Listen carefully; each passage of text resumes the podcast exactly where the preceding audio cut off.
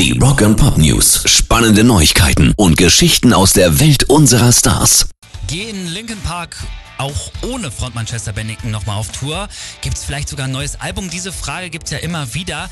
Aber Gründer Mike Shinoda, der hat jetzt all dem eine glasklare Abfuhr erteilt. Er hat nochmal in einem Interview gesagt, nein, nein, nein, setzt den Hypezug erst gar nicht in Gang. Es wird nichts davon passieren.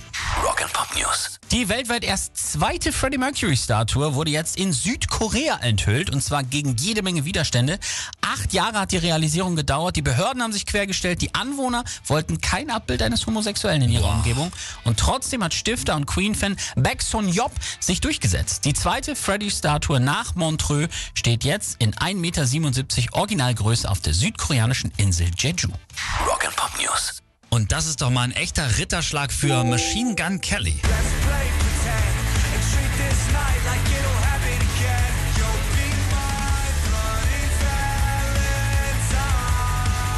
Er, also Machine Gun Kelly, sei die Zukunft des Rock'n'Roll. Das sagt kein geringerer als Mick Jagger. In der Rockmusik braucht man Energie und in der letzten Zeit gab es nicht viele neue Rocksänger. Machine Gun Kelly ist in Sachen Punk zum Grenzgänger geworden, sagt Sir Mick und das braucht der Rock.